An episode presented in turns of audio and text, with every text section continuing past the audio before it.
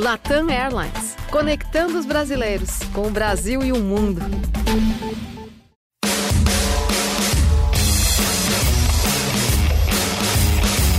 Hoje não! Hoje não! Hoje sim! Hoje sim! Hoje sim, para você ligado na plataforma de podcasts do GE e no seu agregador favorito, na sua plataforma favorita para curtir podcasts. Começando aqui o nosso episódio 118. Se alguém perguntar para mim assim, o que, que você ainda queria fazer? Tem alguma ideia? Eu falei, eu responderia assim, sem pensar muito. Pô, eu queria fazer um programa que fosse bem plural. Acho que plural é uma palavra meio em desuso no nosso país e acho que é super interessante você ter pessoas plurais, ideias plurais, conceitos plurais. E a gente sempre que pode aqui no programa consegue reunir pessoas não exclusivamente ligadas ao esporte, mas que falam de esporte e falam de muitas de muitos outros assuntos. Porque o esporte ele tomou um, um tamanho que naturalmente todo mundo gosta de dar um pitaquinho de esporte, falar de esporte, e acho que ele faz parte mesmo da vida da gente. É, é só você pensar quantos políticos fazem analogia com o mundo do futebol, o mundo do esporte. E hoje eu estou recebendo aqui, com muito prazer, com muita honra, dois dos caras mais plurais em atividade no mundo da comunicação. É, um deles, o jornalista Arthur da Pieve, é, ligado à música, à literatura, é, crítico, hoje brilhando no, no, no Estúdio I, programa do começo da tarde da Globo News, apresentado pela Maria Beltrão, faz parte do elenco do Redação Sport TV do Marcelo Barreto. E o outro também manda ver num ritmo assim perfeito, dá a virada perfeita na hora certa, o Charles Gavan, baterista, produtor, dono de uma ideia, eu até vou perguntar para ele se a ideia é dele, e se revelou um apresentador assim de primeira linha no Som do Vinil, que eu vi quase todos os episódios. Muita gente acha que vinil não existe mais e parece que ele voltou um pouquinho à moda e o Charles pegou alguns discos. É, vinil é o bom e velho LP, né? É, o, o Charles pegou alguns discos espetaculares e fez programas deliciosos com os artistas desses discos. O Charles, que você sabe, também faz parte do elenco do Redação Sport TV, além de ser o eterno baterista do Titãs e de tantas outras atividades musicais. Da Pieve, uma honra, hein? Obrigado, cara. Kleber, a honra é minha. Fiquei muito feliz com o convite. Uma maravilha estar aqui para bater papo contigo e com o Charles. Vai ser ótimo. Muito obrigado mesmo. Você acha que o mundo anda pouco plural, ou da Pieve? Eu acho que sim. Eu acho que as pessoas tendem a se encastelar em certas posições. Virou uma coisa de especialização, não só profissional, mas uma especialização em posições, né? em, em figuras, em papéis, que um pouco mais de jogo de cintura sempre ajuda. Né? Me lembro sempre do Cláudio Coutinho introduzindo a expressão polivalente no futebol. Né? se, eu não, se eu não voltasse para marcar, atuasse na ponta, fizesse o cabeça de área e eventualmente entrasse no gol, eu estava frito. Então, eu acho que a pluralidade é uma coisa, fonte de sobrevivência. E aí eu pensei também agora numa, na música do Chico Buarque, nessa onda, música e futebol, que eu acho que dá um, dá um ritmo espetacular. A música chama Futebol, né? Ele faz o ataque dos sonhos dele, né? Garrincha, Didi, Pagão, Pelé e Canhoteiro se fosse fazer a música hoje no jeito que a gente anda, Charles, ia ser só garrincha e canhoteiro. É uma ponta ou outra. Não tem mais essa conversa de um time coletivo. Uma honra, hein, Charles? Uh, olá, Kleber. Olá, Arthur Darpiev. Meu companheiro aqui de geração, companheiro de muitos shows, muitos textos, companheiro também do Redação Sport TV. E Kleber Machado, eu assisto você, já perdi a conta há décadas, né? Assisto e ouço você narrar. Talvez, talvez, os grandes jogos do meu time, eu que sou corintiano, né? Mas, deixa, quero deixar bem claro aqui, né, nesse começo de bate-papo, eu amo futebol e você é criticado por isso, mas eu amo mais o futebol, mais o esporte em si, até do que meu próprio clube. Então, isso me possibilita assistir qualquer jogo, de qualquer campeonato, de qualquer nação, de qualquer lugar, porque eu gosto de, de assistir, de ver o futebol. Assim. Mas, voltando, como você é responsável pela narração em grande parte dos clubes de São Paulo, então, grande parte do, dos clubes, das partidas do meu time era você quem estava narrando, Kleber. Olha a bola errada do time do Boca. Emerson dominou, vai para dentro,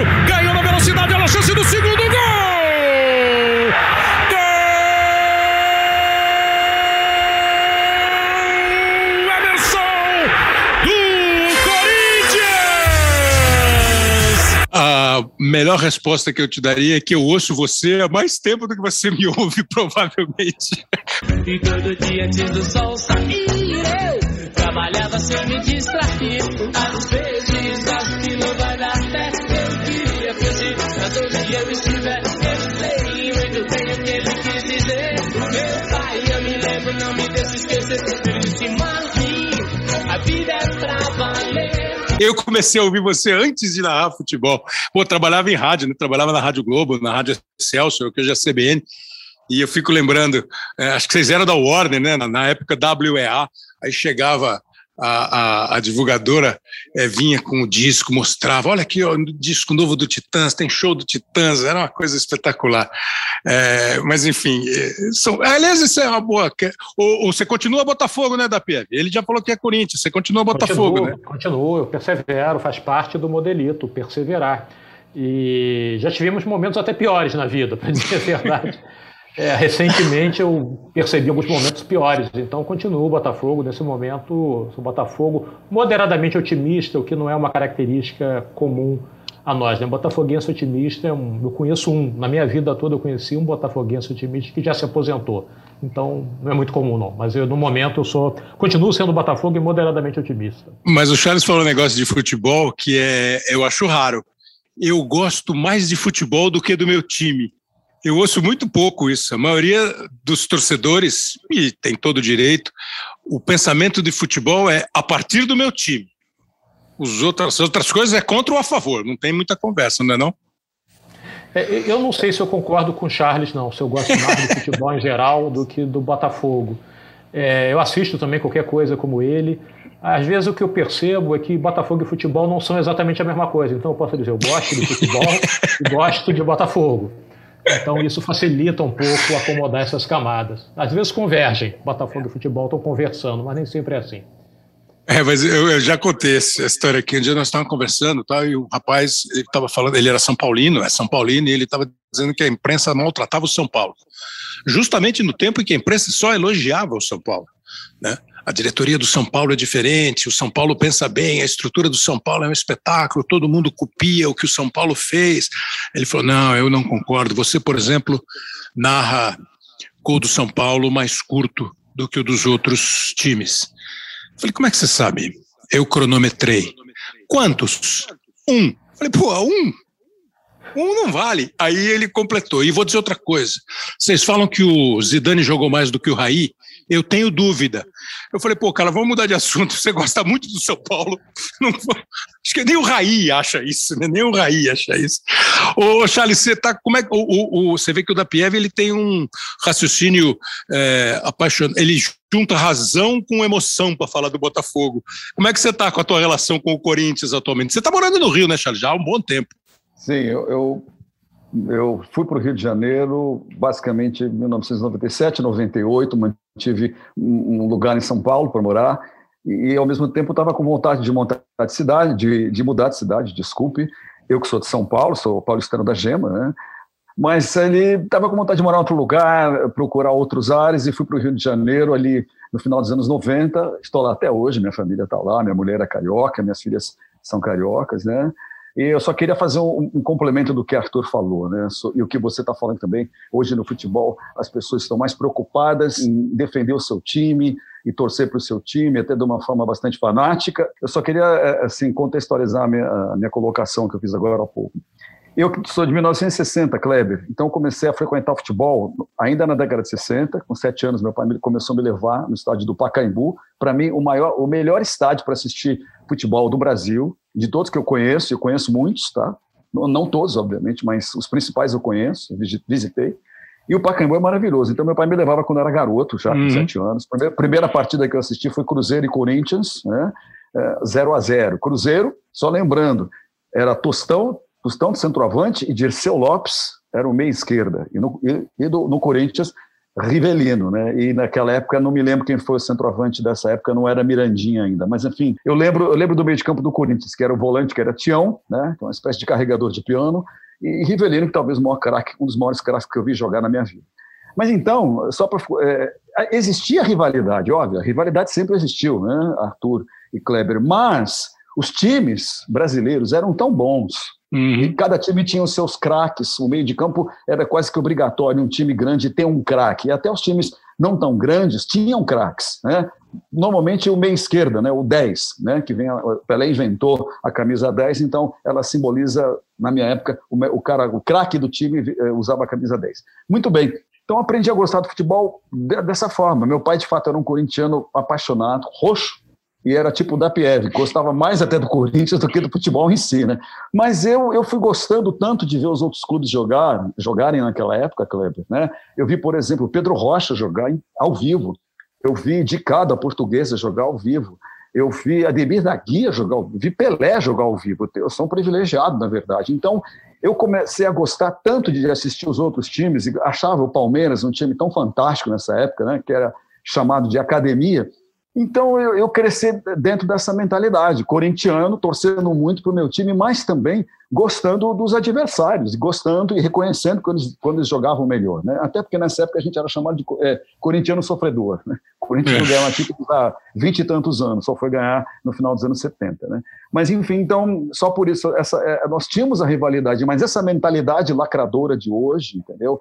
pouco pluralista, isso na minha época não, não era bem assim, entendeu? Claro, a gente tinha as nossas é, reclamações, enfim, mas nada que se compare aos dias de hoje, Kleber.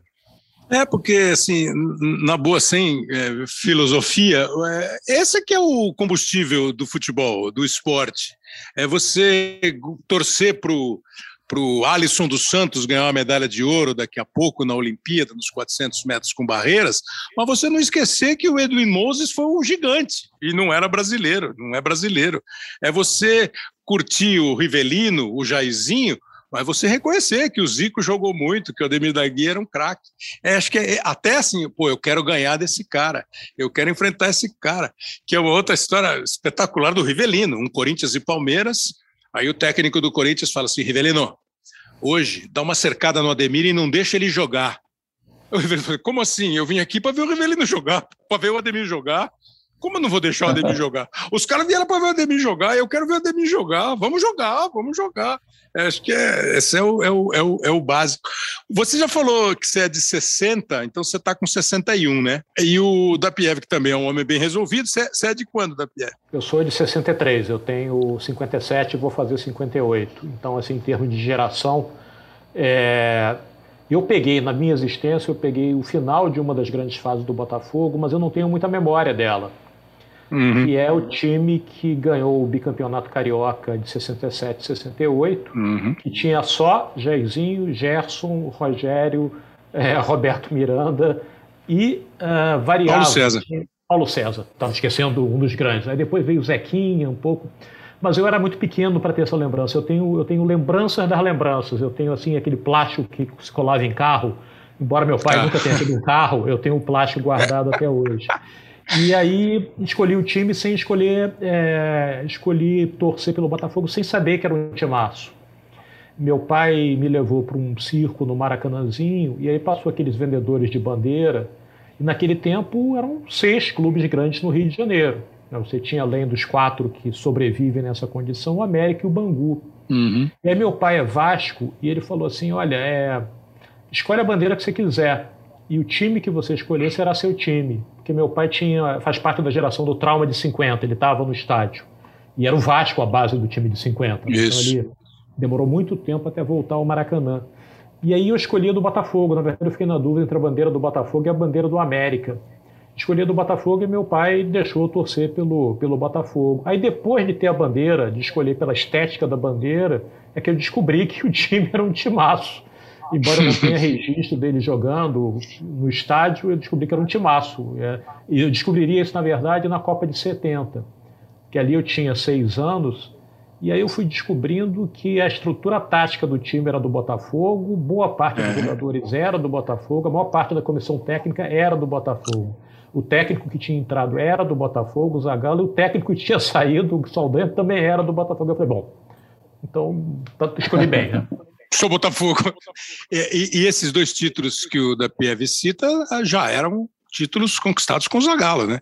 Que depois vai para a seleção brasileira e na seleção de titular o Jair era do Botafogo, Acho que de titular acho que era o Jairzinho, né? Porque o Félix na época era Fluminense, o Carlos Alberto Santos, o Brito Flamengo, o Piazza Cruzeiro, Everaldo Grêmio, Clodoaldo Santos, Rivelino uhum.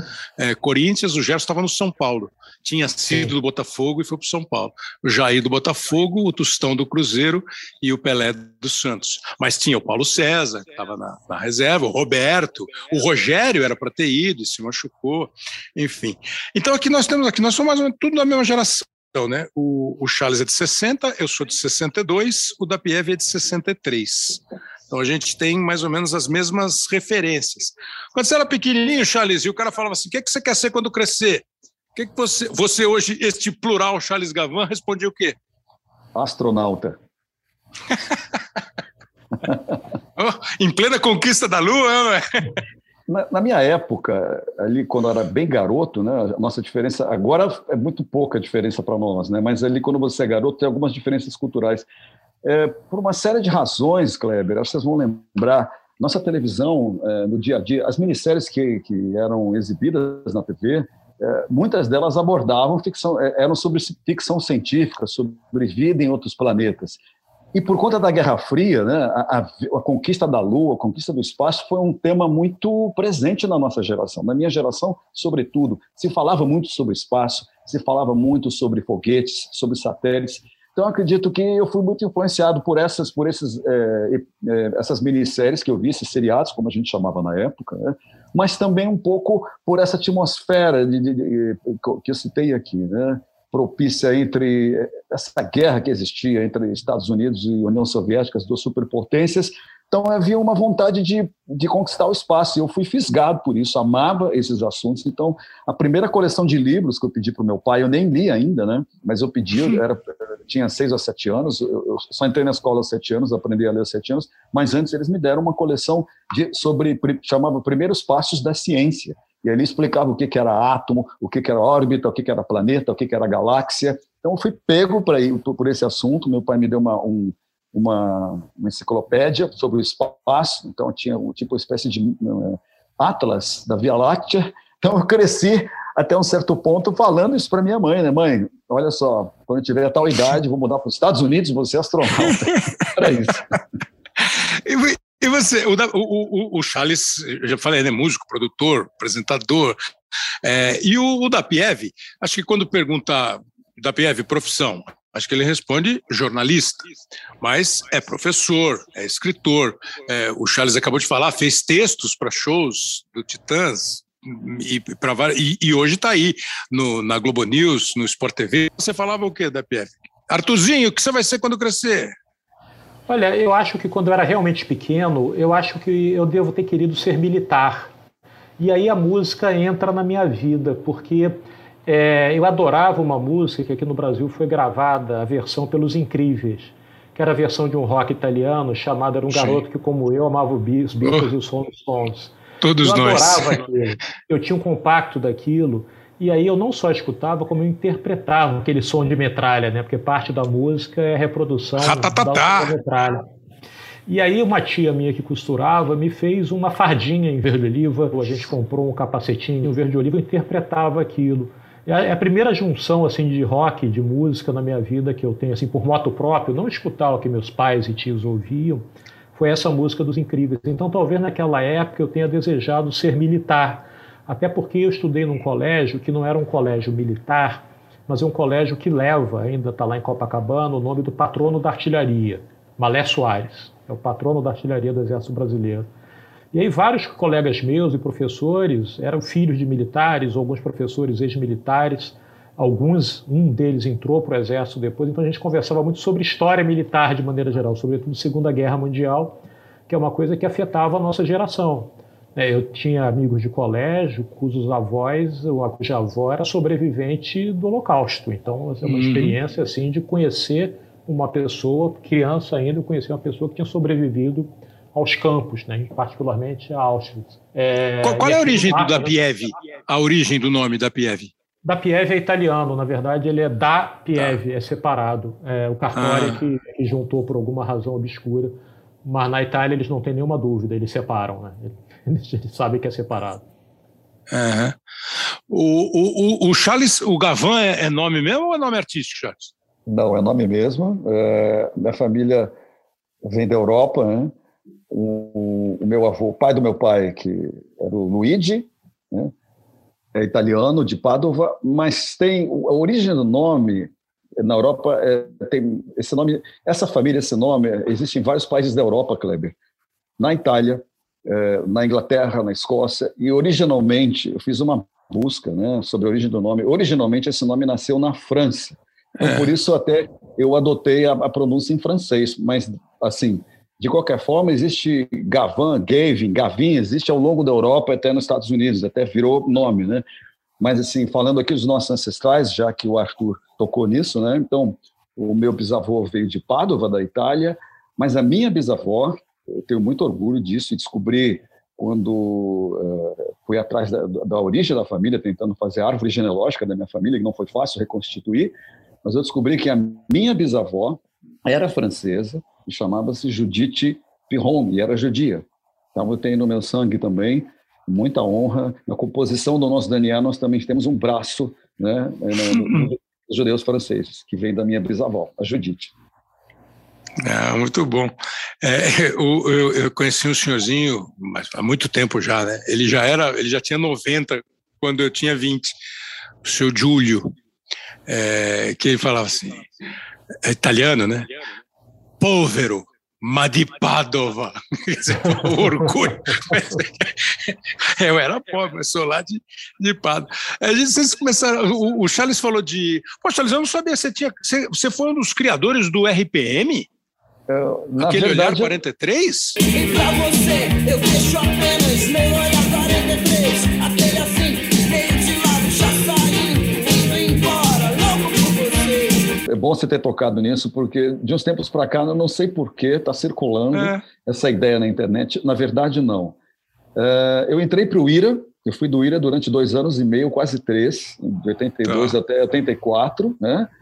É, e depois, é, uma série de razões, também fazia faculdade, fazia administração na PUC de São Paulo, uma série de razões, estava um pouco desiludido com a música, achava que não ia conseguir nem viver de música nem tocar, na verdade, na cena paulistana. Né? Então, em 84, eu estava fazendo o penúltimo ano de administração na PUC e eu, num momento assim de, de, de querer mudar de vida, tentar outros rumos, eu saí do IRA, deixei o IRA a contragosto, não queria sair, mas assim, estava um pouco perdido, ia fazer 24 anos.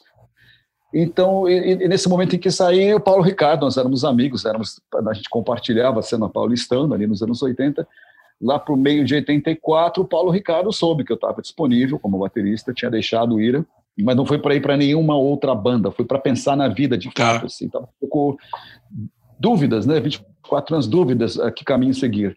E o Paulo Ricardo me chamou para entrar para o RPM, eu topei, nós ensaiamos durante seis meses, eles já estavam gravando esse disco que a gente conhece, esses sucessos que a gente conhece já haviam sido gravados, com bateria eletrônica, não tinha um baterista ali tocando. É bom frisar aqui que nessa época, Kleber, os discos, grande parte dos discos de rock, pop do Brasil, usava-se bateria eletrônica, era moda na época, era coqueluche, dispensar o baterista e botar uma bateria eletrônica no lugar dele. Os, hum. os produtores adoravam isso. Por quê?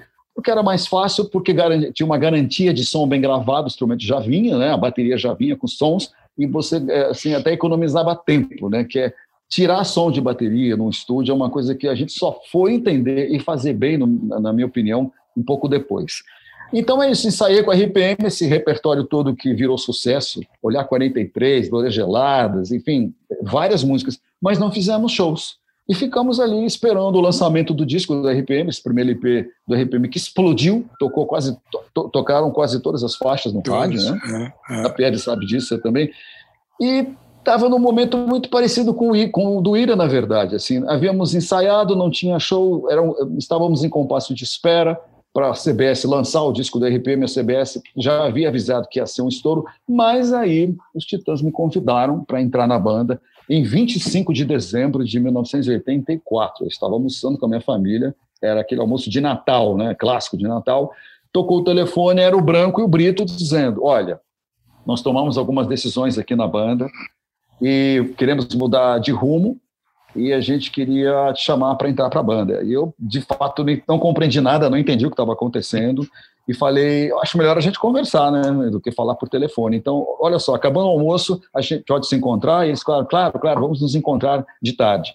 Acabou o almoço com a minha família, eu fui encontrar o Branco e o Brito na casa do Branco e na Avenida Paulista, ele morava nessa época no Conjunto Nacional, e aí eles me explicaram que era uma decisão da banda, uma decisão estética, na verdade, não era pessoal, uma decisão estética, queria um baterista de rock mais pesado, enfim, que tinha afinidades, outras afinidades, e me chamaram para entrar. E foi muito difícil para mim, Kleber, porque eu era amigo do André Jung. Né? Nós éramos é. ali. A, a, a, cena paulistana, você deve se lembrar, a gente era muito próximo todo mundo. Por exemplo, Titãs eram próximos do, do, eh, do Ira, que era próximo do Ultraje, que era próximo eh, do, do RPM, que era próximo também do Azul 29, do Agentes, eh, dos Heart breakers, essa cena paulistana era é muito diversificada, bandas das mercenárias, enfim, de todas essas bandas. Então era bi, todo mundo, nós éramos amigos. Então eu disse para os titãs, mas olha só, vocês querem que eu, que eu entre no lugar de um cara que eu admiro, um baita baterista, um grande percussionista, né? E para mim o Titãs é uma banda fantástica, né? Mas aí explicaram que era uma decisão e que eles queriam mudar os rumos da banda e que se não fosse eu, seria outro. Então, falei, bom, se é assim, então serei eu, não será outro. E aí entrei para os Titãs na primeira semana de janeiro.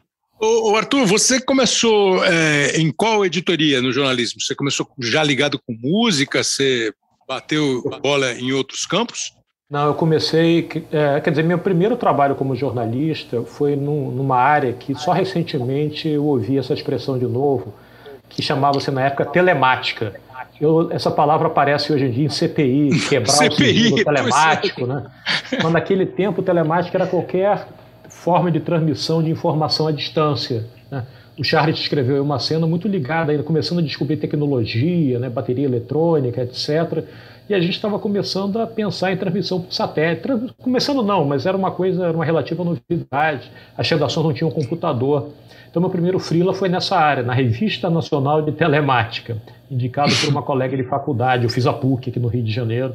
Na verdade, não saí de lá até hoje, porque eu dou aula lá. É professor, né? É, sou professor.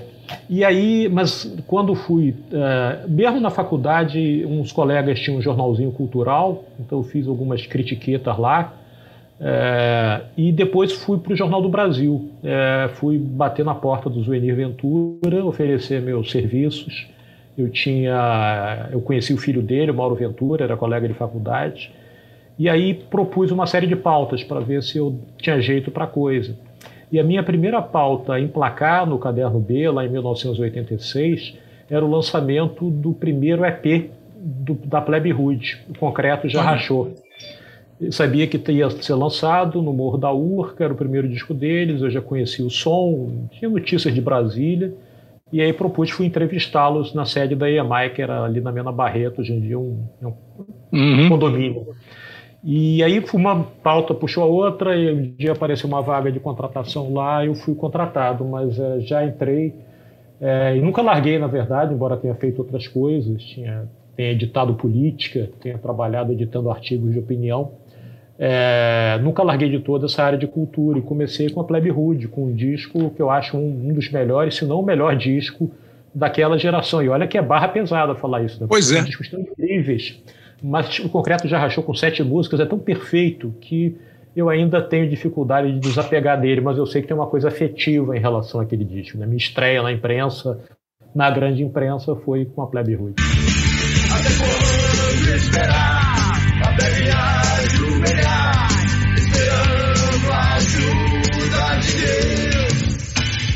E essa do afetivo é muito legal, que assim, é, você conta a história da bandeira do Botafogo que te empolgou, o, o Charles dos jogos que o pai dele levava para ver no Pacaembu, e, e, nós somos, assim, acho que a gente começa a gostar de futebol é, anos 70, é, finalzinho de anos 60, assim, com uma memória muito assim, mais afetiva e depois de pesquisa do que de lembrança, de fato. Mas os anos 70, os times dos anos 70, eu, por exemplo, começo a. Eu gostava é da Jovem Guarda, e depois é que eu vou ficar ligado em futebol depois da Copa de 70, né? Meu negócio é vinha voando no meu carro quando eu vi pela frente, na beira da calçada, um broto displicente. Né? É, quero que vá tudo para o inferno. Até hoje eu sou. É... Agora, esses anos 80, nós somos os garotos de 20 anos. Né? E eu acho tirando lá os anos final dos anos 50 e os anos 60, que são considerados os anos dourados do Brasil, né? Título no futebol, título em Wimbledon, Brasília, é, país bonito, enfim. Eu acho que para mim, os anos 80, obviamente pela minha idade, eu acho que são é uma década maravilhosa. Sério mesmo, maravilhoso, com derrotas e vitórias, né? O movimento das diretas já. Aquilo foi lindo. Depois veio uma derrota. A, a emenda Dante de Oliveira sendo rejeitada no Congresso. Mas vem a eleição indireta, mas que elege um civil. Aí a tristeza do civil eleito, o Tancredo, não assumir. Isso, isso, isso, é tudo tão marcante, cara. Eu lembro uh, quando, como eu estava quando sai na televisão o Antônio Brito anunciando que o presidente Tancredo tinha morrido. O futebol, ele é uma derrota da Copa de 82, que até hoje é uma seleção que as pessoas falam. Eu, pô, na, na, Copa de 2002, eu estou na fila do lanche ali no Japão e tem um cara na minha frente, cara de sueco, 1,90m de altura, com uma camiseta amarela puidinha, com nas costas, assim, o, o meio-campo dos sonhos. Era um trevo de quatro folhas e o meio-campo dos sonhos. Cerezo, Falcão, Zico e Sócrates. Pô, aquele, 20 anos depois, né? E, e, o negócio marcou. E o rock Brasil, é, a música brasileira, esses caras aí, Titãs, todos esses que você citou, Titãs, Paralamas, aí vem Barão, Cazuza, Plebe Rude, é até ruim ficar citando porque você esquece. Eu sou assim, Titãs e, e Paralamas, eles estão aí até hoje. Como é que era, Charles, esse movimento? Porque para mim, Charles, o que tinha de legal é que vocês falavam, cantavam, escreviam o que eu adoraria falar, o que eu gostava de ouvir. Vocês tinham essa onda com 20 e poucos anos? Ou vocês estavam falando mesmo o que vocês sentiam e que tudo mais vai para o inferno? É, uma das razões, Kleber, é, porque eu acabei aceitando entrar para os Titãs é, e, e, até sair do RPM sem avisar. O Paulo Ricardo ficou furioso comigo. Eu, eu fui descoberto pela TV, veja você. Né? Na cabeça dele, eu estava na banda, era, era integrante da banda, a banda ia lançar um disco, a gente ia uh, entrar em turnê, ia divulgar o disco que eu não havia gravado e sairíamos em turnê. Aí num dia desses, num dia, uh, o Paulo Ricardo, janeiro de 85, finzinho de janeiro de 85, supostamente estávamos de férias, mas o Paulo Ricardo liga a televisão, então tem o SPTV, e o SPTV está cobrindo um show dos Titãs ali em Pinheiros, no bairro de Pinheiros, em São Paulo, uma danceteria, né? E aí dá um close da bateria, sou eu ali tocando, e eles falam: inclusive, é a estreia do nosso baterista aqui, que acaba de entrar para a banda. Bom, o cara ficou louco, ligou para minha casa, com todo. Eu, eu, eu, eu, nós éramos tão amigos, Kleber, que eu não consegui me desculpar, com, me desculpar, mas depois uhum. ficou tudo certo, ele compreendeu. Mas o que me atraiu para os Titãs era exatamente a diversidade cultural. Eu sempre me identifiquei muito com projetos e grupos que tem essa pauta, que tem essa agenda cultural, assim, a diversificação, a diversidade, né? E os Titãs eram exatamente assim, em termos de futebol, em termos de política, em termos de cultura. Então, veja você, se ali nos Titãs havia uma ala que gostava bastante da música independente de São Paulo, e música independente Arrigo Barnabé, Itamar Assunção e toda essa vanguarda paulistana, havia uma outra ala que gostava de jovem guarda pra caramba e defendia uma jovem guarda assim de uma forma ferrenha. E uma outra ala ainda gostava de música brega, meu, brega, assim, por brega, Valdir Soriano, é, Aguinaldo Timóteo, achava, é, é, Odair José achava legítimo, mais do que gostar, achava aquela música legítima do brasileiro, né? E algumas semelhanças e gostos em comum, como, por exemplo, o, o, rock britânico, o rock, o rock pop de Nova York, o rock pop alemão, o rock pop é, de Los Angeles. Então, alguns gostos e tendências em comuns e algumas particularidades, né? E na hora de escrever, aí era esse caldeirão cultural, porque também grande parte dos Titãs era de um, um, um colégio muito interessante de São Paulo, o Colégio Equipe, que tinha Sérgio Groisman como o cara mais velho, o irmão mais velho, o curador do Grêmio, e que, trou e trazia shows fantásticos para a equipe. Levou Sérgio Grosme, se eu não me engano, levou Nelson Cavaquinho, levou Luiz Melodia, levou assim gente do samba e do MPB que naquele momento, nos anos 80, estava com, estavam completamente esquecidos e abandonados, Kleber. Né? Então, uhum. esse, ambiente, esse ambiente cultural do, do Colégio Equipe, eu vivi de fora, eu não era do Colégio Equipe, mas eram famosos os shows do Colégio Equipe, eu vi alguns, né? Então, é, os Titãs é, incorporaram essa mentalidade pluralista, né? Com, a gente começou com essa palavra e os Titãs é exatamente, exatamente exemplo disso.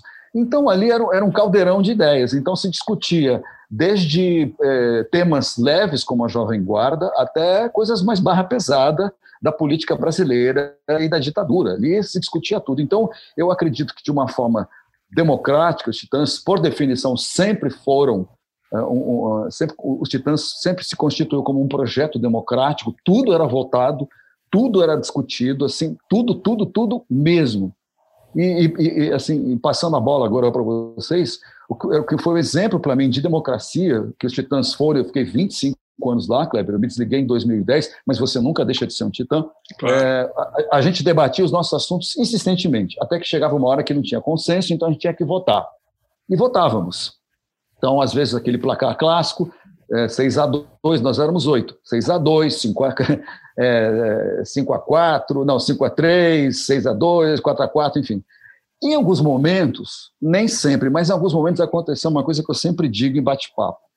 Quem perdeu ficava tão incomodado, mas tão incomodado com a derrota, que defendia o seu ponto de vista, que aqueles que ganharam abriam mão da vitória, dependendo do assunto discutido. E isso tem uma lição interessante aí, eu acho. Aqueles que ganharam reconheciam que aqueles que perderam estavam tão infelizes e essa infelicidade ia prejudicar o trabalho do grupo a qualquer forma que eles preferiam abrir mão do seu privilégio da, de, da, da vitória em si. Então, falaram, olha só, vocês estão tão infelizes de terem perdido essa discussão que a gente dá a vitória para vocês e a gente segue junto. Isso aconteceu algumas vezes nos Titãs. Assim, a minoria vencer. Então é interessante porque assim, a democracia dos Titãs era um estado de coisas que nem sempre era a maioria que, que exercia o seu direito. Democracia é um estado de coisas, Kleber, em que todo mundo se via minimamente representado. Então, isso quer dizer que aqueles que perdiam queriam ver a sua representação valida, então isso acontecia, então havia um acordo ali, olha só, a gente abre mão, então nós vencemos, mas vocês querem que o show de hoje tenha 20 músicas em vez de 25. Beleza. Então tá bom, vocês querem que tenha 20. Então vamos negociar. Então quais serão as 20? Então, de 20 e 22. É verdade, e foi assim durante um bom tempo. Então para mim foi uma lição muito, uma lição para a vida, na verdade, Kleber. A, a, geração 80, os anos 80 também te fizeram a cabeça muito da Piavi? Sim, sim, e pelo, pelas razões que você, Kleber e o Charles é, trouxeram também. Né? Assim, é, durante um tempo eu fazia um filtro e pensava assim, não, uma música não era tão melhor assim, eu estou projetando o meu emocional, o fato de ter começado ali, de ser contemporâneo dessa turma, mas hoje em dia, com distância, eu vejo que tinha algumas características especiais ali. É, parte era a qualidade dos letristas, né, era muito homogêneo assim, em termos de qualidade de letristas, do pessoal do rock brasileiro da década de 80. É, a avidez assim por informações vindas de fora essa coisa do Brasil está começando a se abrir depois de 21 anos de ditadura, né? e, é, um, e, é, um, e é, um, é, engraçado que é um período que é similar, embora não, não coincidente, com o tempo sem títulos do Corinthians e o tempo sem título do Botafogo. Né? O período sem título do Botafogo acaba no final dos anos 80, em 89, né? com um time limitado, Isso. mas que ganhou é, do Flamengo do Maracanã. É, empatou a primeira partida e ganhou a segunda com gol de Paulinho Criciúma. É, então era um momento muito de experimentação, e é interessante isso que o Charles estava contando, porque eu pensava assim, na verdade a gente queria era votar, né? A gente não conseguia votar. e aí, se alguém vota pela gente, elege o Tancredo e acaba tomando posse o Sarney por conta da doença, mas era uma eleição. Né? A primeira eleição da redemocratização elegeu o Collor, mas a gente tinha muitos candidatos ali, tinha entusiasmo com aquilo. Então, esse, esse, regime democrático dentro dos titãs que o Charles acabou de descrever também se refletia no futebol, na democracia corintiana. Não é o primeiro movimento assim mais contestador dentro de um clube, e aí eu tenho que lembrar do Paulo César, do Jairzinho, do Ney Conceição, do Afonso. Afonso. Na década de 70 no Botafogo, que era uma, um pessoal bem consciente ali do papel social do jogador de futebol, mas tinha o clima dos anos 80, né? no dia é, em que o Tancredo foi eleito no colégio eleitoral, o Barão Vermelho estava tocando no primeiro Rock in Rio, lá em Jacarepaguá, e o Cazuza dedica para o dia Nascer Feliz à democracia brasileira. Então tinha uma coisa de experimentação, de liberdade, seremos diferentes. Então esse clima marca muito a década. Durante algum tempo, como eu disse, eu achava que isso podia ser só saudosismo. Eu acho que tem um pouco de coisa afetiva, mas também comparando com outras décadas, eu vejo que tem coisas ali muito sólidas em termos de produção cultural, em termos de despertar para a vida democrática. A história do Brasil, como você disse, é sempre feita de derrotas e vitórias, a história de qualquer país, mas aquelas ali foram vitórias é, épicas, né? e derrotas épicas também, como no caso das diretas, né? aqueles comícios gigantescos, né? em Gabaú ou na Candelária. Então, é, eu acho que tem, um, tem uma liga interessante ali naquela década, também em outras formas de arte, em cinema, uma retomada do cinema brasileiro, literatura, você tem muita gente boa, artes plásticas, gente produzindo coisas que estão aí até hoje. Né? E para botar um pouco de som nesse papo, a gente pediu para eles, e o, o, Charles já falou: ah, o, o, rock americano de Nova York, o rock de Londres, o da Pieve, assim: pô, uma música que fez minha cabeça foi uma do The Clash. E o, e o Charles pensou nesse tal de rock and roll, de, daquela que para mim é a, a, rainha das rainhas. Um pouquinho de som de da Pieve e Gavan. Ó que duplo. É modificar o mundo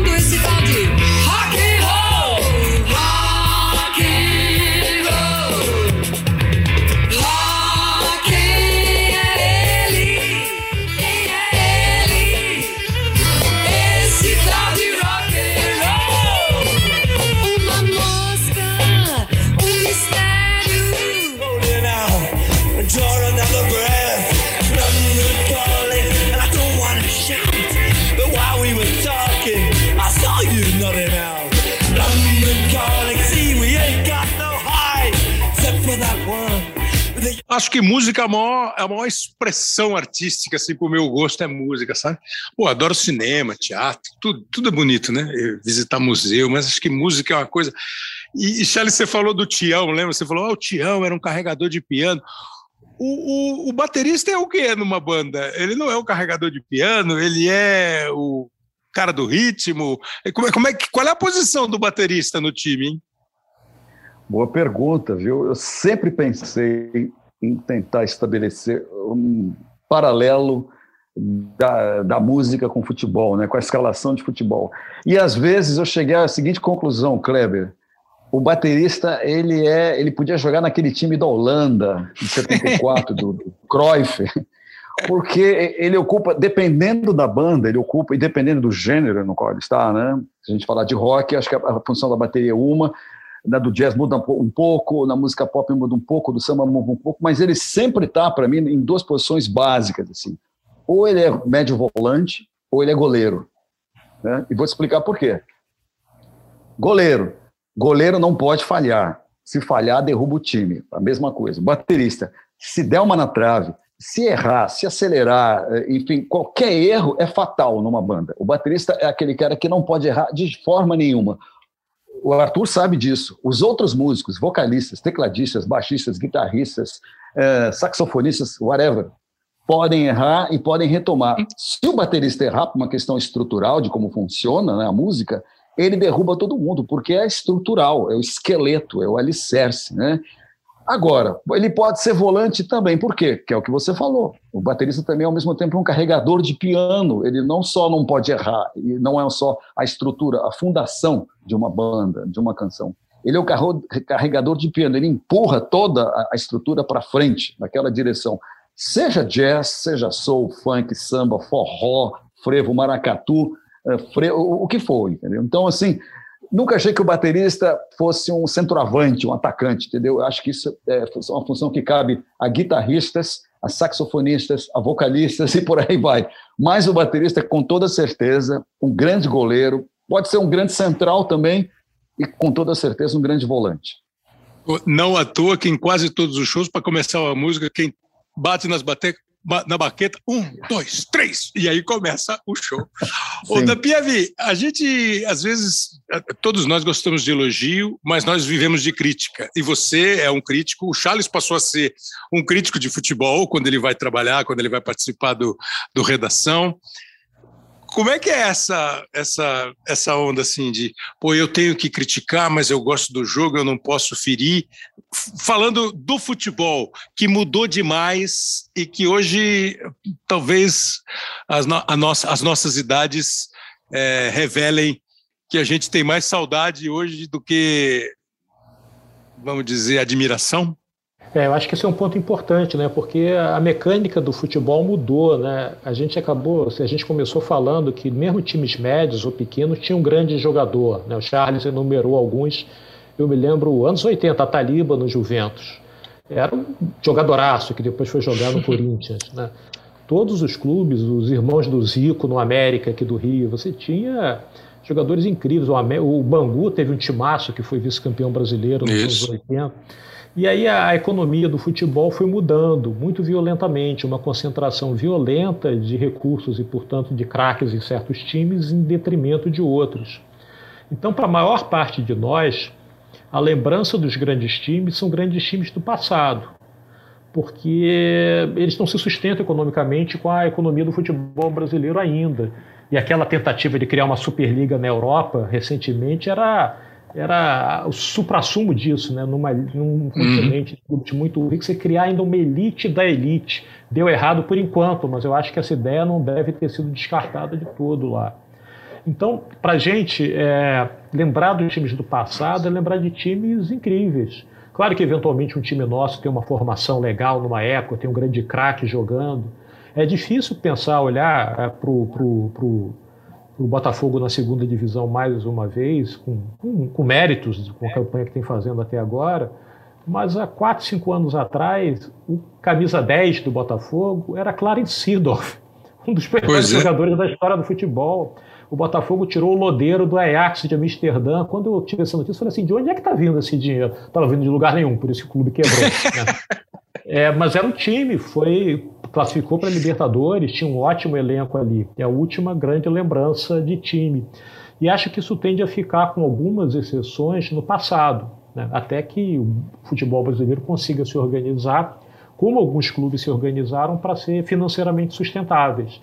Então, acho que não é só assim uma lembrança afetiva, os craques que a gente viu jogar na infância, é que de fato aqueles times eram melhores. Hoje em dia é. a gente tem a gente tem um crushzinho assim por um time no exterior. A gente prefere um outro time no exterior. É, e aí a gente acaba torcendo um pouco por esses times, acaba acompanhando os jogadores pelos times que eles circulam no exterior. Isso na década de 80 era impensável. Eles começam os nossos craques aí para o exterior.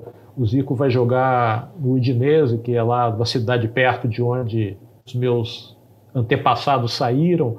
Né, o Sócrates vai jogar na Fiorentina, Júnior no Torino.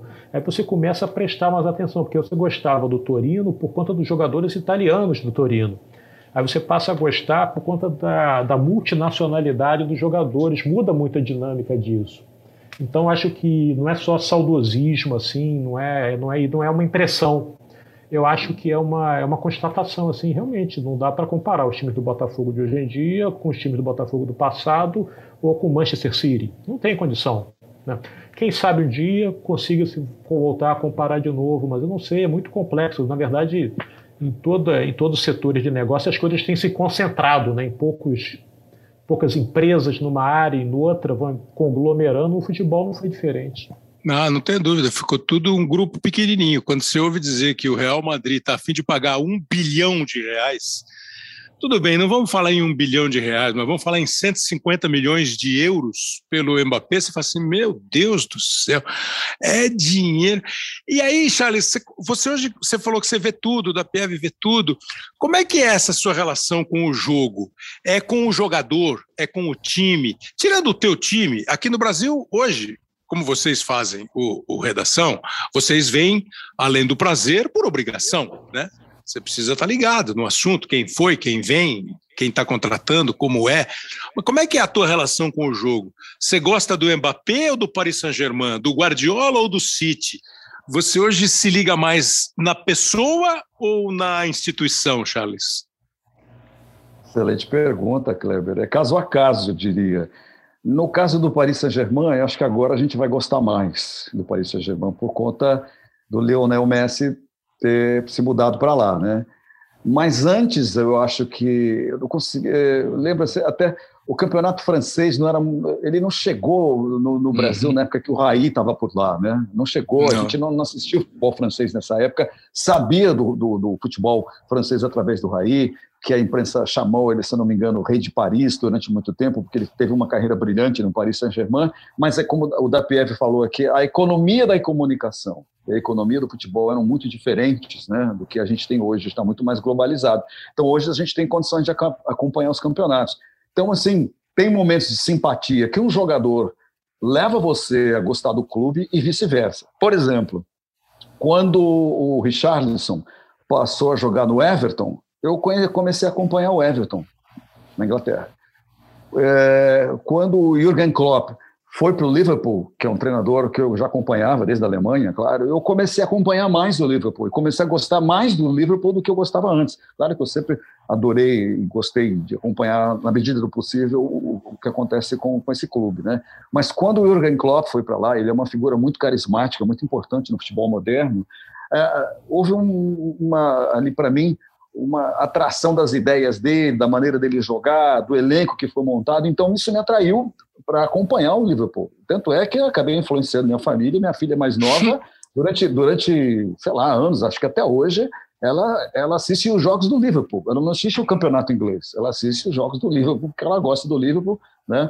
porque ela gosta dos jogadores do Liverpool. Então, agora, é, no caso do City, então, aí foi o contrário. Né? Na hora que o City foi, que era um clube assim, com menos dinheiro que o United, né, que eu acompanhei muito aquela geração de ouro do Manchester United, e o City só ficava ali como um clube da, o, o, clube da cidade, o primo pobre da cidade de Manchester, né? Mas quando ele foi comprado então pelos Emirados Árabes, entrou um, um, um avião de dinheiro ali e eles puderam contratar, eu comecei a acompanhar o clube, né? Porque, claro, montaram equipes fabulosas, né? E quando hum. o uhum. Guardiola saiu do Bayern para o City, eu sou muito fã do Guardiola, obviamente, aí eu comecei a seguir todos os jogos do City. Então, era uma questão de, no final de semana, se programar para assistir os jogos dos grandes clubes, dos grandes clubes ingleses, revezar com o futebol brasileiro, que é o que eu faço hoje, né? E chegou num ponto, Kleber, né, que para o Redação Sport TV é, é um programa tão interessante e tão plural, como você está falando aqui, que você tem que estar preparado para tudo, porque a qualquer momento que... pode vir o Fernando Calas da Espanha, ou Ariel Palacios, que para mim é um dos maiores jornalistas do momento. Muito eu adoro bom. Ariel Palacios, é um Muito gênio, Ariel Palacios, em todos os assuntos. É um dos, é um dos jornalistas mais cultos que eu conheço, assim, que, que fala muito bem de qualquer assunto. Então, a qualquer momento na redação pode entrar um Ariel Palácios, pode entrar um Fernando Calas, né, de Madrid, ou pode entrar um Marcelo Correge, de Londres, onde você tem que estar preparado para qualquer momento. Pode vir correspondente de Fortaleza, correspondente de Curitiba, correspondente de Londres, de qualquer lugar. Então, é, a, a quinta-feira, que é hoje, sim, é um dia crítico. Eu tenho redação Sport TV amanhã, então esse é um dia de preparo máximo, assim, que você tem a pauta é decidida por eles um pouco antes do programa ir ao ar, então você, por conta disso, você tem que estar. Tá, da PF sabe, né? Eu anoto um caderno, anoto todas as possibilidades e assuntos que possam cair, como se fosse um vestibular do esporte, né? Então tem que estar preparado para isso. Então, voltando para a sua pergunta, é caso a caso. Assim, eu, eu, gosto de times por conta de jogadores que foram contratados ou recém-contratados, e o contrário, de clubes que montaram grandes elencos. E baterista não pode errar, nem no redação. Baterista não, não. pode errar. Né? Pô, e se o Liverpool começar a jogar mal, você ouve uma música daqueles quatro caras lá também e volta a gostar de Liverpool e pronto. Ô, da Pieve, como é que você pensa, assim, além desse lado de grana, é, como é que você faz assim um, um, um caminho do nosso futebol, do futebol do mundo, da seleção brasileira, é, o, o que mais assim te agrada, te ainda te empolga e te incomoda ao mesmo tempo? Esse lado da grana, Kleber, é, é, enfim, não é uma questão de inconformismo, mas me incomoda porque eu, desde pequeno, faço uma leitura bem cultural assim do futebol, mesmo antes de saber que eu ia trabalhar como jornalista cultural. A primeira camisa de um time estrangeiro que eu vi na vida foi uma camisa do Barcelona, numa época em que não circulavam camisas de time de futebol. E eu vi porque um dos meus colegas de jardim de infância, que era filho de catalães. Então ele era Barcelona, era uma questão de identidade nacional. Nada incomodava mais o João Carlos do que ser chamado de espanhol. As pessoas não entendiam, nem, nem queriam ofendê-lo, mas para ele era uma ofensa pátria. E aí eu fui entendendo a geopolítica, fui entendendo a briga de Barcelona e Real Madrid. Eu estava no primário, imagina, você descobrir que o futebol pode ser maior do que 22 marmanjos correndo atrás de uma bola. Então esse aspecto do futebol sempre me interessa muito, a história dos times me interessa. Eu me, eu me inclino pelas minhas simpatias em função de cidades que eu gosto. Não é só uma questão de jogador cidades que eu gosto, assim como eu escolhi a camisa do Botafogo pelas cores, pela, pela bandeira, eu também me interesso por times às vezes por conta da camisa, que é sui generis. Então, na Itália, embora não seja a região da minha família, é, eu torço pela Fiorentina. Aquela camisa viola deles é incrível e a história da, da Fiorentina é magnífica, né? É, Antonioni, poxa, é uma história muito bacana do time. O time faliu, ressurgiu das cinzas. Isso. Então tem uma tem uma essas atrações assim. Ou na Alemanha saber a diferença que a diferença entre o Bayern de Munique e o Borussia Dortmund não é só time, arquibancada, tem uma questão de classe, tem uma questão de região da Alemanha, uma região industrial e uma mais aristocrática que é a Baviera. Então você vai se posicionando em relação a isso. E aí, ao contrário assim, de ser atraído é, por um time por conta de contratações, quando o Barcelona, todo mundo passou a torcer pelo Barcelona, antes ainda da ida do Neymar para lá, eu falei, não, não posso mais torcer pelo Barcelona, não. Está todo mundo torcendo, como o Botafogo, eu tenho que torcer por outro time. Então, aquela minha simpatia de jardim de infância, eu transferi para o Atlético de Madrid, né? que é o time do Calas também. Né? É, aí passei a torcer, quem sabe Ligou para o João Carlos voltar. e falou assim, oh, hein? ligou para o João Carlos e falou, espanhol, estou mudando de time, espanhol. E aí eu, eu larguei um pouco assim o Barcelona, ou então torcer por Paris por conta da cidade e tal. Né? É, é, essa, esses dados culturais, a ligação de alguns times com a música. Né? O Charles estava falando do Liverpool. Uma das coisas mais incríveis no mundo do futebol é aquela entrada em campo do Liverpool Sem com a dúvida. torcida cantando You Never Walk Alone. Se você não se arrepia com aquilo, você tem algum problema e vai ter que tratar.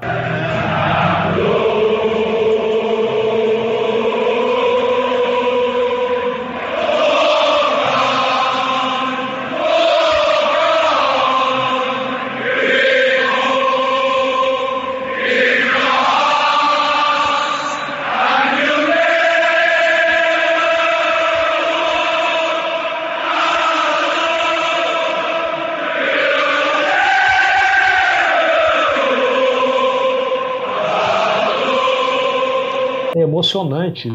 Né? Eu, eu, às vezes, não vou assistir ao jogo do Liverpool porque tem algum outro. Eu torço pelo Crystal Palace. Nessa coisa de torcer pela zebra, eu torço pelo Crystal Palace. É, na Inglaterra, só porque consegui ingresso para um jogo do Crystal Palace. É difícil para burro conseguir ingresso na Premier League. E aí eu decidi apostar, tentei Fulham, etc. Eu torci pelo West Ham. E aí o Essa não conseguia de jeito nenhum naquele estádio antigo, antes do estádio olímpico, né, parar na mão dele. Até tinha essa coincidência com o Botafogo, né?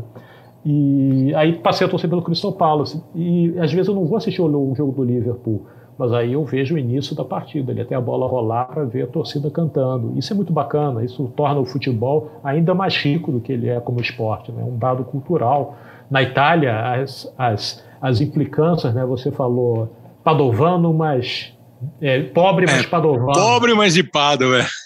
Isso na Itália é importantíssimo, de onde você é, as rivalidades regionais, as rivalidades de norte a sul, dentro das regiões, isso é fantástico, essas histórias.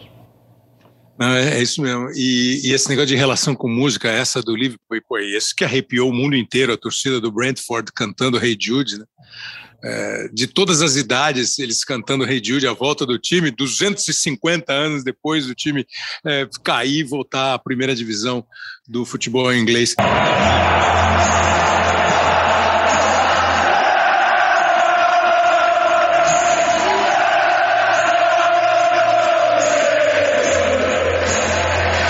E você, Charles, assim como agora analista de futebol e torcedor de futebol, também com esta com esse lado de paixão pelo futebol.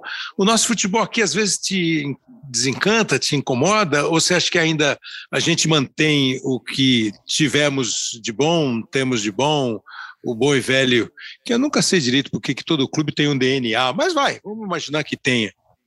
Olha, pegando o que a gente falou aqui nesse bate-papo, Kleber, que Arthur falou dos anos 80, né, que é uma década muito interessante, você também falou, do, da seleção de 1982 e também a seleção de 1986, que também Sim. era muito boa, né? São as duas lideradas pelo Tele Santana, né? É, eu acho que talvez a gente tenha jogado também na década de 80, talvez, essa seleção que infelizmente perdeu para a Itália naquele momento e era tida como favorita, talvez uma das melhores seleções de todos os tempos, que ficou marcada por não ter ido em frente, mas todo mundo reconhecia que era melhor, um dos melhores elencos já montados nas, nas histórias da Copa do Mundo, né? E até fomos pentacampeões no princípio dos anos é, 2000, né? Em 2002. É, agora, essa globalização do futebol, ela nos, ela, ela, compromete os nossos times, né? Nós não temos força, como o Arthur falou aqui, é, a, a, economia do futebol mudou tanto, a economia global, né? Mudou tanto e tem tanto dinheiro no mundo agora para esse assunto, né? Que grande parte do que é do, do, do nossa matéria-prima, ela acaba indo embora muito cedo, né? Então, eu, eu soube que ontem estava vendo que o Matheus Cunha foi contratado pelo Atlético de Madrid, né? Está confirmado, né? Foi contratado. Uhum. Ele, se não me engano, ele tem 22 anos ainda, muito jovem, né? Foi, é, começou uma, jovem, criado em, em, Curitiba, se eu não me engano, Isso. foi para um clube, depois foi para o Hertha Berlim, o Hertha Berlim agora foi vendido para o Atlético de Madrid, né? Então é um pouco difícil a gente comparar o nosso futebol com o futebol europeu, porque o futebol europeu tem muito dinheiro, muito, mas muito dinheiro, e o dinheiro dos investidores do mundo todo, Kleber, né? como você sabe. É, nós temos alguns casos aqui no Brasil atualmente de clubes que estão com bom dinheiro, estão com bom caixa e são autossustentáveis, né? como Flamengo, Palmeiras e acho que Atlético nesse momento. Né? Se bem que ando, ando lendo algumas matérias sobre o Atlético Mineiro, questionando as contratações agora e questionando o seguinte ponto: né? se eles vão conseguir manter uma, uma política financeira sustentável, porque eles estão contratando para caramba. Né? Acabaram de contratar o Diego, enfim, vai montar um timaço para peitar o Flamengo, o que eu acho muito bom para nós torcedores, assistir clubes assim. Eu adoro ver esse Flamengo jogando assim, enche os olhos, né? Mas, olhando de uma forma eh, mais global para o futebol brasileiro, é, se você sai dessas primeiras forças, né, que estão ali, nos primeiros cinco lugares do futebol brasileiro, a gente vê assim a discrepância entre, entre por exemplo, o campeonato é, Premier League, campeonato inglês, ou até o campeonato alemão, que é muito forte, o campeonato francês, agora a gente vai ver, né? Porque eles simplesmente têm o dinheiro dos grandes investidores do mundo. Né? O Manchester United pertence aos americanos, você falou aí. Então, com a música foi um pouco assim, fazendo um paralelo aqui. Eu me lembro Uh, já vou devolver a bola aqui. Kleber, você faz perguntas complexas, não consigo responder num parágrafo. Depois eu fiz o dito aqui para o podcast. É, é, me lembro dos anos 80, a gente era da Warner, você falou aqui no começo desse bate-papo. Né? O presidente da Warner nessa época era um sírio educado na França chamado André Midani, que amava o Brasil. O senhor conheceu muito bem. É um dos grandes dirigentes da indústria fonográfica. No final dos anos 80, ele foi convidado para dirigir a Warner Latina. E para isso ele tinha que se mudar para Nova York. Então ele saiu do Rio de Janeiro e foi morar em Nova York. E ele chamou cada artista do cast da Warner para jantar, para se despedir. Né? Ele era uma pessoa muito educada, uma educação refinadíssima, ele era um cavalheiro, um cara muito engraçado, muito culto, uma, uma figura brilhante, é, André Midani. E nesse jantar com os Titãs, ele disse assim: Olha só, eu estou indo para Nova York, vou presidir a Warner Latina de lá e queria dizer para vocês o seguinte: daqui para frente, a música vai se transformar num dos grandes bens de consumo do mundo. Ela já é, mas daqui para frente vão entrar grandes conglomerados financeiros e o negócio vai mudar. Então, assim, provavelmente tem alguns dirigentes que estão que vão ficar no meu lugar aqui no Brasil que ainda vão seguir a minha linha mas daqui a alguns anos a música vai ser, antes de mais nada, um produto, como, como qualquer outro. Ele previu isso. É verdade que demorou um pouco para acontecer isso, alguns anos, mas assim, eu me lembro que de 1989 até 1995, 96, a gente ainda viveu um, um momento da indústria que ainda a, a, a, indústria fonográfica se equilibrava na seguinte equação, uh, Kleber. Eu contrato aqueles artistas que vendem muito, mas também Isso. contrato artistas que não vendem muito, mas que têm muito significado cultural. Uhum. E um e é uma cadeia praticamente assim ecológica da música, das artes, que se que auto é, se sustenta, né? que se sustenta. Então, o artista brega que vende muito, ele sustenta aqueles outros artistas que são necessários à sociedade, que vendem pouco, mas são necessários. São aqueles que criticam, que, que, que, que falam verdades, que põem as pessoas, botam as pessoas para pensar. Nos anos 90 isso se modificou. Então as gravadoras começaram a abrir mão de artistas que não vendiam muito, passaram a apostar naquele que vende só. Então, as comparações eram assim: agora as gravadoras estão se transformando num grande supermercado da música. Então, grandes. Quando isso aconteceu, grandes conglomerados de dinheiro, é, de investimento do mercado financeiro, migraram para a cultura e foram comprando as gravadoras, as, as, as, companhias de filme. Isso aconteceu no mundo. Isso aconteceu com o futebol também. Assim, né? O futebol é, se tornou o grande investimento do mundo moderno ao lado da, da, do entretenimento, da música, por extensão. Né? Então, me lembro assim que quando esse quadro ficou claro para as pessoas que trabalhavam dentro da indústria fonográfica, os amantes da música, assim, e que entendiam como funcionava essa engrenagem complexa, assim, eu me lembro de um dos grandes amigos meus, um grande produtor que mora aí no Brasil, Paul Halfs, inglês, casada com uma amiga minha. Ele, ele, encontrei ele em Londres nos anos 90 e ele falava assim: aqui na Inglaterra já está acontecendo o seguinte: o grande ídolo da garotada daqui para frente vai ser o jogador de futebol. Ele vai tomar o lugar do Elton John. Ele que vai tomar o lugar do Bruce Dixon, do Iron Maiden, vai ser o, jogador de futebol. Isso foi no meio dos anos 90. Eu fui estudar em Londres em 94, 95, né, Kleber? Então, isso de fato aconteceu. Os jogadores hoje, eles são os grandes astros pop da nossa era, né? Por conta do quê? por conta disso, então, é, Kleber, né, do grande investimento no futebol. Então, voltando para o início da pergunta, que deu uma volta muito grande, é muito difícil a gente comparar futebol europeu com futebol praticado no Brasil e praticado na América Latina, é né? muito difícil. Confirmando essa previsão feita pelo produtor, seu amigo, o David Beckham, acho que foi o primeiro, né? O, o Beckham, mas foi um, ótimo jogador, mas virou e é até hoje o popstar. O Beckham vai aparecer em qualquer lugar, os olhares eletrônicos e humanos estarão todos em David Beckham para saber qual é o cabelo que ele está usando, qual é a roupa que ele está usando, se ele está com tatuagem nova. Ele virou um super popstar. Né? Houve um, um encontro do Ronaldo, do Ronaldo, fenômeno, jogando contra a Inglaterra me lembro da entrevista do Ronaldo Fenômeno dizendo o seguinte: que ele não esperava o momento de jogar contra o Beckham, foi lá falar com ele, foi lá é, apertar a mão, né? Aquela coisa de companheiro. Ele reparou no corte de cabelo do Beckham e que o Beckham, quando entrou em campo, entrou todo perfumado e os jogadores brasileiros olharam assim: caramba, o cara botou um Chanel número, sei lá, um Chanel, não sei qual Chanel, é o Chanel que ele usava, mas colocou um perfume. Número, número chamou... 7, né? No é, caso dele, deve ser número 7.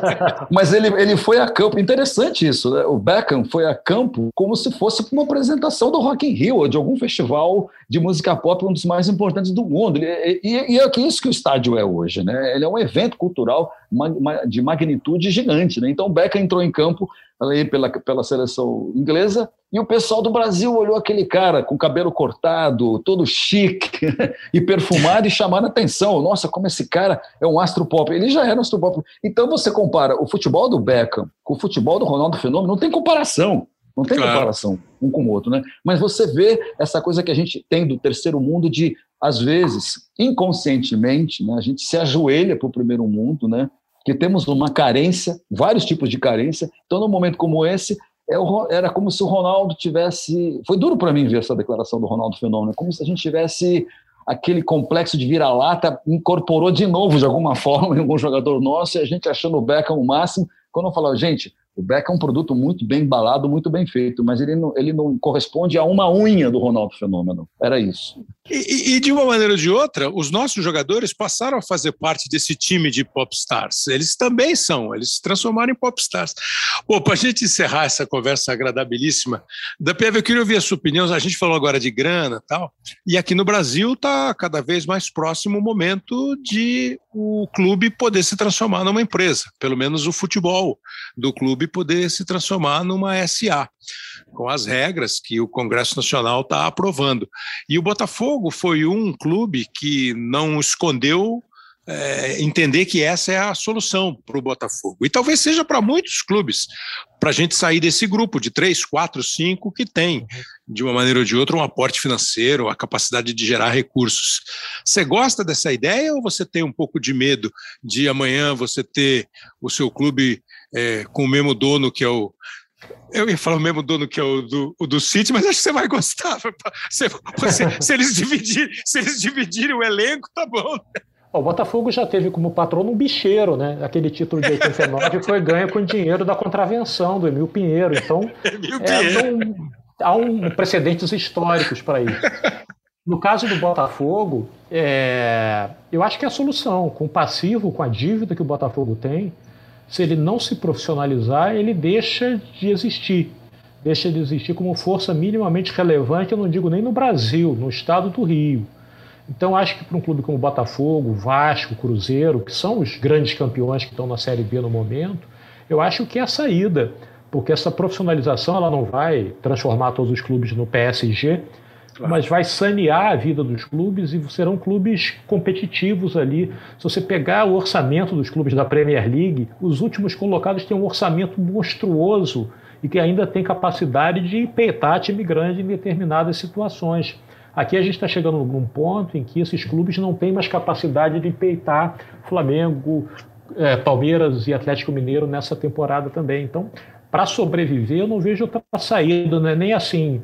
Você prefere ou não prefere? Não, não tem jeito. Se eu quero é. continuar torcendo pelo Botafogo, eu acho que esse é o único caminho. E se bem trilhado, né, se bem regulamentado, pode ser um caminho legal, pode ser um caminho interessante, não há dúvida. A gente já meteu aqui um The Clash uma Rita Lee para botar música na conversa, agora vê como eles são é, plurais e de bom gosto. Pedi para pergunta assim, qual é o cara, o teu momento, o teu... Um escolheu o Jairzinho, não vou nem dizer quem foi, e o outro e o, vê, vê o outro, que falou assim: oh, eu gosto às vezes mais de futebol do que do meu time. Ele escolheu um grande ídolo, talvez para mim o maior jogador da história do time dele, mas com uma camisa de um outro clube. Vai caminhando Zequinha, chega à linha de fundo, atirou, entrou agora de trivela, Jair, é gol!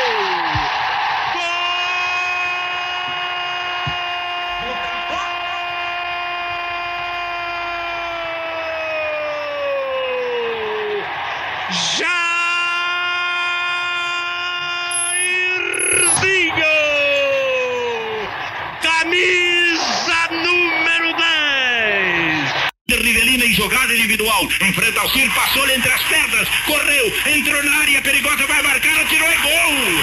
É golaço! Gol!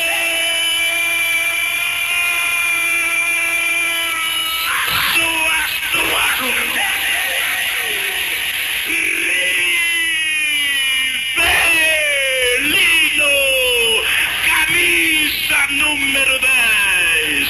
Dois camisas número 10, os dois gols no Maracanã, os dois gols que foram feitos por dois caras que indiscutivelmente inspiraram eh, esses três eh, jovens senhores aqui dos anos 60, né? Jairzinho, e para ainda terminar assim no, no alto, com a poderosíssima voz de Jorge Cury, golaço, aço, aço, aço. Olha, eu não sei o que, que o pessoal que está ouvindo achou, mas eu achei um golaço, aço, aço, esse episódio 118. Espero que você tenha gostado da Pieve, foi um prazer e uma honra que a gente repita essa conversa. Muito, Kleber, foi um enorme prazer. Dá pra, daria para fazer uma série assim, só de conversa, dá para vamos repetir quando for possível. Foi muito agradável mesmo bater papo contigo e com o Charles sobre futebol e música. Acho que são as coisas que eu mais amo na vida. E aí um dia a gente consegue fazer aquele programa plural e aí vocês vão estar escalados sempre, tá bom, Charles? Obrigado demais, cara. Demais, demais, demais. Kleber, eu que agradeço aqui também, agradeço meu querido da Piev, já fizemos muitos programas juntos, né? Fizemos mais um, assim, um bate-papo de altíssimo nível e como o Arthur falou, a gente pode fazer uma minissérie a hora que você quiser, Kleber, porque assunto não vai faltar, viu? Eu escolhi esse, esse, gol do Rivelino simplesmente porque o drible, aquele elástico que ele dá é. ali, da forma como ele deu no Maracanã, e foi um, marcou um gol de placa no Maracanã, e foi tão bem filmado, tá na internet isso, então eu resolvi escolher essa fase do Rivelino na máquina tricolor, assim, que era um timaço. Fluminense contra o Vasco, o Alcira que ficou na imagem como o cara que toma o elástico e a bola entre as pernas e o gol do e o gol do que o Dapiev escolheu, você viu, o cruzamento do Zequinha para um gol do Jairzinho. Ó, foi lindo, obrigado demais para vocês. O Leonardo Benck e o Pedro Suaide são os produtores e editores aqui do podcast. O Rafael Barros e o André Amaral são os coordenadores. Você ouve o Hoje Sim em todas as plataformas, se você procurar os seus podcasts e, claro, no ge.globo. Valeu, galera. Espero que vocês tenham gostado, como eu gostei. Grande abraço a todos.